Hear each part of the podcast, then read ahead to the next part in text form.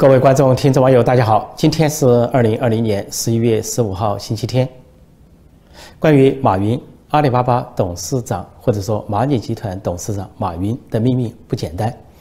呃前几天，因为他这个蚂蚁集团差点上市，但是就在上市之前，突然马云和其他蚂蚁集团的高层受到中共四大监管部门的约谈，之后呢，就被叫停了他们即将上市的这个蚂蚁集团。啊，本来蚂蚁集团要在十一月五号上市，但是在十一月二号被叫停。这个事情背后水很深，而且风险很大。随后传出的劲爆新闻包括两条：第一条说是中共总书记习近平亲自叫停了蚂蚁集团的上市，因为在此之前，中共监管部门已经批准蚂蚁集团上市，是在香港、上海两地同时上市。但是被总书记习近平本人亲自叫停。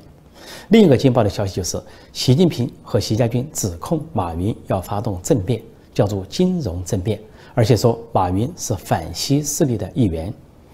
那此话怎讲呢？这个马云早年创业成功，建立阿巴阿里巴巴，后来阿里巴巴成功之后呢，逐渐就进入了中国的权贵。这些权贵呢，呃，他们家属和子女先后在阿里巴巴持有股份或者是投资，包括红二代，也包括啊江泽民时代到温家宝时代这些中共的几代的政治局委员和政治局常委。比如说，中共元老陈云，他的儿子陈元，那么呃是开发银行的行长，他就在阿里巴巴投资和持股。还有中国元老王震之子王军也是如此。那么后来。这个做做过前总书记的江泽民，他的孙子江志成在阿里巴巴持股和投资。然后总理温家宝，他的儿子温云松也是里边的投资者和持股人。再后再加上其他政治局委员、政治局呃常委，包括呃当过政治局委员、中纪委书记贺国强的儿子贺锦雷，还有当过政治局常委的刘云山的儿子刘洛飞。还有做过政治局委员、副总理，啊，这个曾培烟的儿子曾之杰，那都是持股人。就是随便一数，阿里巴巴就涉及到七大中共贵族、中共权贵。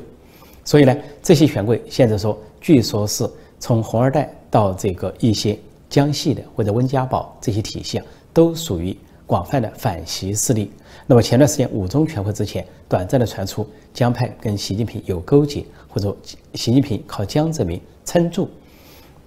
但是这里面的大多数仍然是反习势力。那么阿里巴巴呢，是在去年被中国官方逼马云退出董事会主席，那马云呢就把主要精力放在蚂蚁集团，但就在蚂蚁集团上市之前，那么突然被叫停，呃，然后呢，这个说是募集的资金要退还。然后就说出了政变、金融政变、反西势力这个说法，看上去啊，马云的祸死大了。而且不仅大了，现在马云呢不仅被叫停、被约谈，之后呢，他的好友遭到追杀。就在昨天，在香港发生了追杀马云好友的事情。那马云有一个好友叫，呃，这个钱风雷，也是一个富豪，浙江富豪，跟马云一样都浙江人，那么也是相当有钱。啊，听说出手啊大方阔绰，被封了一个外号叫“钱多多”。结果在昨天，在香港湾仔一带，这个钱多多就是钱凤雷和他的一个姓方的助理，突然遭到三个这个三三个男子的追杀，手持刀持刀追杀。那其中呢，这个一刀砍中了这个钱凤雷的大腿，另外呢，有一刀砍中了这个方姓助理的头部，两人都是血流如注。然后有人报案，报案之后这三名男子呢，呃，驾一名私家车啊，仓皇离开了现场，逃之夭夭。那么这个事情呢不简单，是冲着马云而来，相对砍杀马云的好友啊，马云的这个非常好的好友，这个钱凤磊给马云发出了信号。砍杀者一般来说都是黑社会，而黑社会的背后是中共的支持，而中共呢无外乎就是国安、公安，或者说习家军、习近平为背景的这条线索。就跟当年在香港搞跨境绑架书商、跨境绑架富豪一样，都是这条线索。那么也就是说啊，这个马云的命运可以说不简单。事实上，马云不仅被指控为反西势力、搞金融政变，要建立金融王国，跟中共当局、呃，跟习近平当局对抗。因为他上市不仅募集了三百四十亿美元，据说一上市之后就能拥有四千亿美元的巨大资产，说这个资产不在习近平政府的控制之下。就会作为一个对立面，是庞大的金融机构，而且有庞大的资金经济基础，然后是金融王国，甚至是是金融政府，说绝对为习近平所不容。而且更重要的是，说在这个公司上市之前，马云在上海外滩所谓第二届这个金融峰会上发表的那一段演讲，二十分钟被说成是政变演说、政变演讲。他这个演讲中呢，体现了他的这个水平呢，比党和国家领导人还高，比在场的国家副主席王岐山，还有前重庆市长啊这个黄奇帆水平高。当然，跟习近平比那就更高。他说了很多刺激性的话。他说：“监管一个是监，一个是管，啊，监就是看着你，呃，看着你做事；管就是出问题的时候才管。他但是现在一些部门啊，管的能力，呃，监的能力不足，管的能力呢有有问题。”然后又说，这个监管如果是要把这个创新呢，呃，把风险防防范风险，那就等于说扼杀创新。还说这样的监管，你不能用昨天的方式管未来，也不能用管火车站的方式管机场。还说中国的银行的方式，说是旧的方式是当铺思想，就抨击了中国的国有银行。然后又说中国不存在系统性风险，又没有系统。这句话就等于说。就像中国没有法治又没有法律，啊，共产党法律都开玩笑，甚至可以说中国不存在民主与法治，因为没有制度，因为中国这个制度不符合国际标准，所以他这个说没有系统性的风险，因为没有系统，就整个中国没有系统。这个嘲讽就是中国整个没有金融系统，没有像样的经济系统，或者说跟国际接轨的金融系统。马云说：“未来社会发展是创新能力的比赛，而不是监管技能的比赛。”他说：“把创新的风险啊控制为零，那等于就是扼杀风险；或者说把这个创新的风险控制为零，等于说没有创新。说这才是最大的风险。然后说有的部门在管控风险，但是管来管去，他们自己没有风险，他们自己的部门没有风险，但是整个经济有风险，那就是经济不发展的风险。还说。”现在的监管方式啊很落后，无法适应未来三十年的发展。所以马云说的这一番话，不仅呢啊他的水平和他的道理、他的角度啊比这个党和国家领导人高，比习近平高，更重要的是，那么就相当于建立一套啊这个另外的思想，跟政府分庭抗礼的思想。那就说，呃，为什么说它是政变？说它是金融政变，因为它代表反西势力。一旦这个蚂蚁集团上市，创下四千亿美元的天价，那就说反西势力有了经济基础、金融基础，足以在经济上、金融上跟习近平当局分庭抗礼。所以我说过，如果说被叫停上市、被监管部门约谈，那还是小事；而是被抓捕、被即没财产。被这个没收，那才是摊上大事。不排除马云已经在已经摊上了大事，而且在出大事的路上。因为他的好友遭到追杀，就是一个明确的警告。而去年把他从阿里巴巴董事局主席这个位置上逼退，也是一个信号。实际上，这样的这个打压他的方式一直在继续。事实上，根据统计说，习近平上任以来，几乎每年都在搞国进民退，把一些民间企业要么收归国有，要么变。变着法子的收归国有，说二零一八年、二零一九年每年是收归国有、收归党有、收归习近平所有是二三十家，结果今年二零二零年就达到了五十一家。就人们有个比喻，说习近平不仅在裁蚂蚁，而且裁了很多的私营企业、民间企业。裁蚂蚁就裁蚂蚁集团，裁马云的马云集团，有很多企业就包括五十一家的企业。那习近平当局，习家军是怎么做的呢？他是一个是他做的。温和一点，就是去注资，对一个有成就的私营企业去投资，那私营企业不能拒绝政府去投资。但政府投资之后，拥有权力很大。比如说，很多大型的私营企业被政府注资之后，本来政府的股份只持有百分之二十，但是在董事会管理里面的权力达到百分之三十，甚至更高。很多企业达到百分之五十以上。如果说注资啊，这个入股控股，这还是一个。比较温和的手段，进一步那就是端过去，被这个政府啊端过去，以廉价的姿态端过去，不管你给不给还是服不服，你要能有一条生路，你就出手给政府。更有甚者，更严厉的手段，更这个狂暴的手段，那就是直接拿走，呃，甚至把这些企业家打入大牢，判处重刑，甚至生死不明。就像那些金融大鳄肖建华从这个明天系他本人呢从香港被绑架回去，明天系被收归国有，收归党有，最后还拆解。那么吴晓辉他的安邦公司，他本人是邓小平的外孙女婿，他的安邦部公司啊被收归国有，先是说监管，啊接管看管，最后呢是拆散，而吴晓辉本人判处重刑。刚才提到那个肖建华下落不明，生死不明。呃，说的好听在坐牢，说的不好听说已经不在人间，可能被做掉了。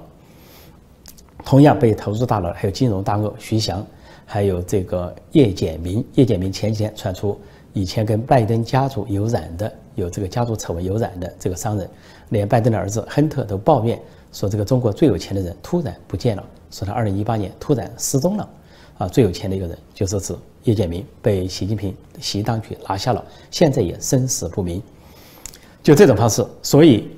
呃，那么阿里巴巴做这么大，蚂蚁集团做这么大，支付宝又做这么大，当然引起了习近平当局的垂涎。那么以怎么样一种方式来收拾马云和他的阿里巴巴和蚂蚁集团，恐怕是习近平习家军磨刀霍霍的下一步。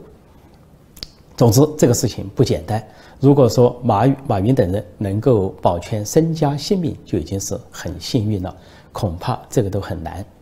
因为就在与此同时，另一个民间企业家又出了大事。这个人呢叫孙大武，他是河北人，在河北保定一带呢，说最早是靠改革开放时候啊，他是靠养鸡业起家，啊一千只鸡啊五十头猪就起家，起家之后呢，从养殖业出发，建立了很大的民间企业，后来就命名为大武集团或者大武养殖集团，他是个很有名的民间企业家。结果前几天突然。被逮捕，这个警方出动了六六六部卡六部那个大巴，六部大巴士载了三百多名警察，全副武装，啊，有梯子，有警犬，有带这个冲锋枪，然后去到这个大武集团建立的一个大武城这个民居新居这一带，把半夜时分凌晨采取行动，把孙大武、孙大武的老婆还有孙大武的儿子，啊儿媳还有这个二十多名高管。这个大武集团有子公司、有总公司，高管全部抓走。抓走之后呢，现在没有放人。那么为什么抓孙大武？孙大武呢是个民营企业家，成功之后呢，他就想这个为民服务，结果他也有他很多的理想和说法。那么他说他要建立一个大五城，他要实现回报社会的愿望。他呢员工有九千人，呃，产资产呢有二十亿。啊，然后说年产值是三十亿元人民币，那么他建立一个大五城呢，就相当于一个理想国，说在里边呢，人们呢能够上得起学啊，看得起病，住得起房子，所以他这里面有特殊的制度啊，在他那一带所建立这个社区啊，大五城啊，这些当地的农民啊，只需要一个月一块钱就可以有医疗保险，那么体检全套体检，包括这个扫扫描啊，这个机器啊，测测各种测试全部在内，只花十块钱。而小孩上学呢，说这个孙大武专门给这些小孩建立的学校是投资三千多万，比他的办公大楼还要豪华。但是这些孩子去上学，每月的生活费只需要一百元，那完全就是个理想国，一个世外桃源，一个世外桃源这么一个理想国是他自己建立的。但是在中国共产党一党专政下，党领导一切，他建立这个国中治国，迟早是不能生存，迟早是被共产党破门而入。再加上孙大武他有很多言论，呃，比如说他前段时间办医院，他就公开提出，他说我办医院如果赔钱是我的光荣，呃，赚钱是我的耻辱。他医院是为了治病救人，我赚钱干什么？他说我又不缺钱，我为什么要赚钱？所以这些都跟中共的公立医院啊、国立医院形成了对照。中国的医院系统非常黑，黑到就是到处收红包，而且呢，这个医生是乱针，给着病人开药。要你吃这药吃那药，这个手术那个手术，然后变相收费。甚至在中国的医院医院体系，你没有钱进不了医院。有的有的穷人把危重病人抬到医院门口，就死在医院门口都进不去。这个民主社会跟美国、台湾跟民主国家完全不一样，人家都是先看病后算钱，管你有钱没钱，先挂号先看病先就诊先救人，救人之后再查你的情况。你是高收入你付钱，你有保险付保险。如果是穷困阶层，那是只有一些保险或者社会福利，或者说甚至于就没有付费了，政府就买单了。这是民主国家，叫做救人在先啊，治病救人，而不是为了赚钱。但中共的医院搞成了医疗产业化，是赚钱的机构。所以孙大武提出这个医医疗这个思想，建医院的思想，跟中共的官方思想也背道而驰。再一个，孙大武不仅是民间企业家，而且呢，他还是一个思想家。那么，他也卷入了自由派，说是自由派的企业家。其实他已经多次惹祸。二零零三年，当时还是胡锦涛执政，当时有一位叫李胜之这位自由派的理论家，也是做过中共的这个社科院副院长、美国研究所所长。李胜之是一个思想开明的自由派知识分子。去世之后，这个孙大武他们有一个网站啊，叫大武城这个网站，就纪念李胜之，而且说是什么还有两个民间企业家的对话。还发表文章说讨论小康社会的建设和难点，当时就被中中共官方警告，说是制造这个社会不稳或者是言论有问题，而他们所办的网站呢遭到警告，而且是罚款。那是二零零三年，那么就在二零零三年，孙大武本人也出事，因为他为了建设他的大武城，建设这个大武集团，他是多方向政府贷款，年年贷款，年年得不到贷款，被官方的银行贷款机构排除在外。那么他就只好搞民间集资，那集资呢，先是在亲戚中集资，然后又在员工中集资，或者员工的朋友圈集资，终于集资了，说是一点八亿啊，这个人民币准备要做大，结果呢，却被当局扣了个帽子，叫非法集资，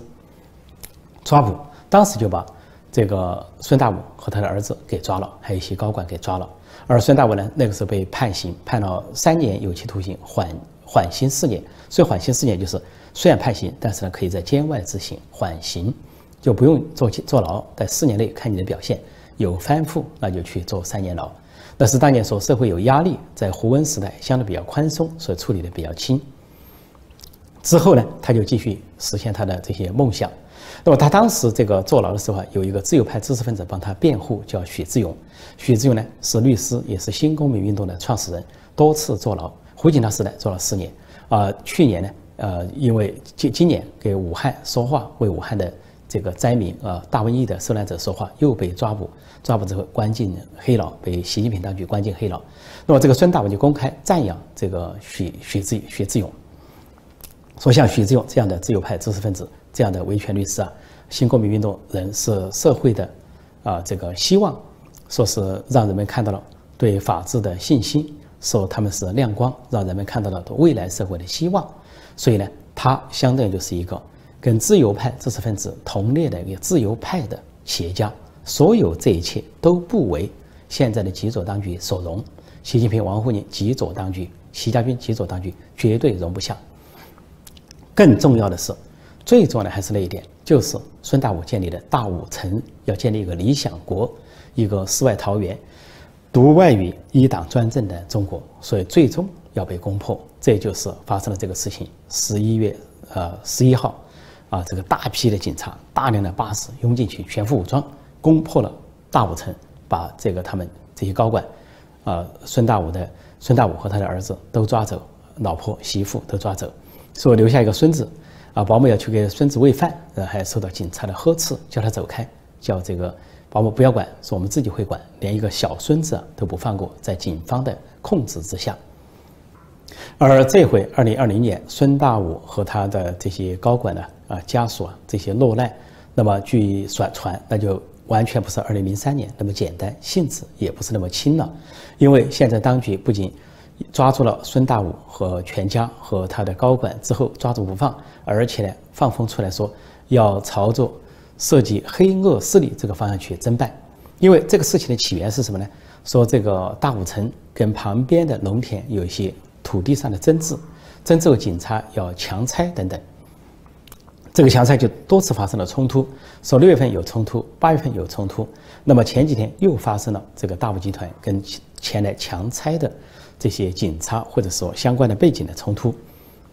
结果这一次警察凌晨出动，三百多警察，六辆大巴士倾巢出动去抓捕呃孙大武和他的高管和全家，那么用的借口是说。呃，说孙大武他们是寻衅滋事啊，破坏生产经营，这个罪名其实这个罪名应该是肇事者应该是警方或者是孙大武的对立面是政府当局，但是却给孙大武他们扣上这个帽子。那么现在抓进去了，据说要扣上一个涉及黑恶势力这个帽子，这个帽子就更大了。一旦说某个企业家涉及黑恶势力、黑势力、恶势力，或者说你不是，就给你算成是，谁叫你聚众斗殴啊？谁叫你聚众啊对抗呃这个警察、对抗政府，那就是黑恶势力。一旦扣上这个帽子，那可以说就很难翻身了，不仅会判重刑，而且的话呢，这个财产和公司都有可能被完全没收。当然，这是习近平、习家军进一步没收民营企业、化为国有、化为党有、化为习家军所有的新的一步。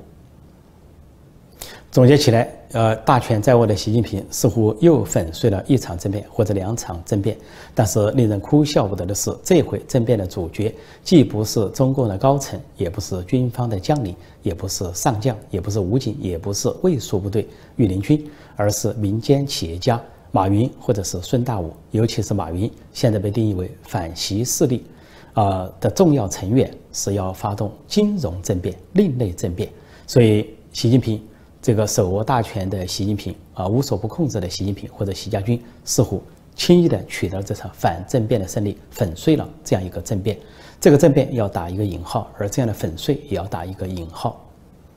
用强大的国家机关，用强大的专政工具来对付民间企业家，就宣称粉碎了他们，战胜了他们，啊，粉碎了政变。这种胜利可以说，呃，民间听来大可一笑，那叫做胜之不武。因为力量对比悬殊不成比例，习近平和习家军可以说是杀鸡用牛刀，所以说是胜之不武。这就是今天的中国，这就是共产党。所以从马云到孙大武这样的倒霉，这样的结局可以说可想而知。就是我在多年前出版的关于中国的一百个常识，我就反复讲一个道理。没有政治上的权利，就没有军经济上的权利。你经济上的所得都是过眼云烟，随时都可以化为乌有。就是《红楼梦》里边所说的：“李方昌把我登场，都是为他人做嫁衣裳。”你是搭载在一个沉没的船上，这个船迟早会沉没。而且呢，由于这是一个人治的社会，黑暗的时代，黑暗的政治，随时你可以被抛下船。节目结束之前，再次预告，因为是周末，继续做直播。说今天晚上，啊，美东时间十一月十五号星期天晚上八点，也就是北京时间十一月十六号星期早上九点，我们继续做直播。陈破空重任天下，继续追踪美国大选和大选的争议，以及跟美国大选争议相关的最新情况，与广大的观众、听众和网友在线上互动啊问答，欢迎大家光临踊跃参加。好，我今天就暂时讲到这里，谢谢大家收看收听，再见。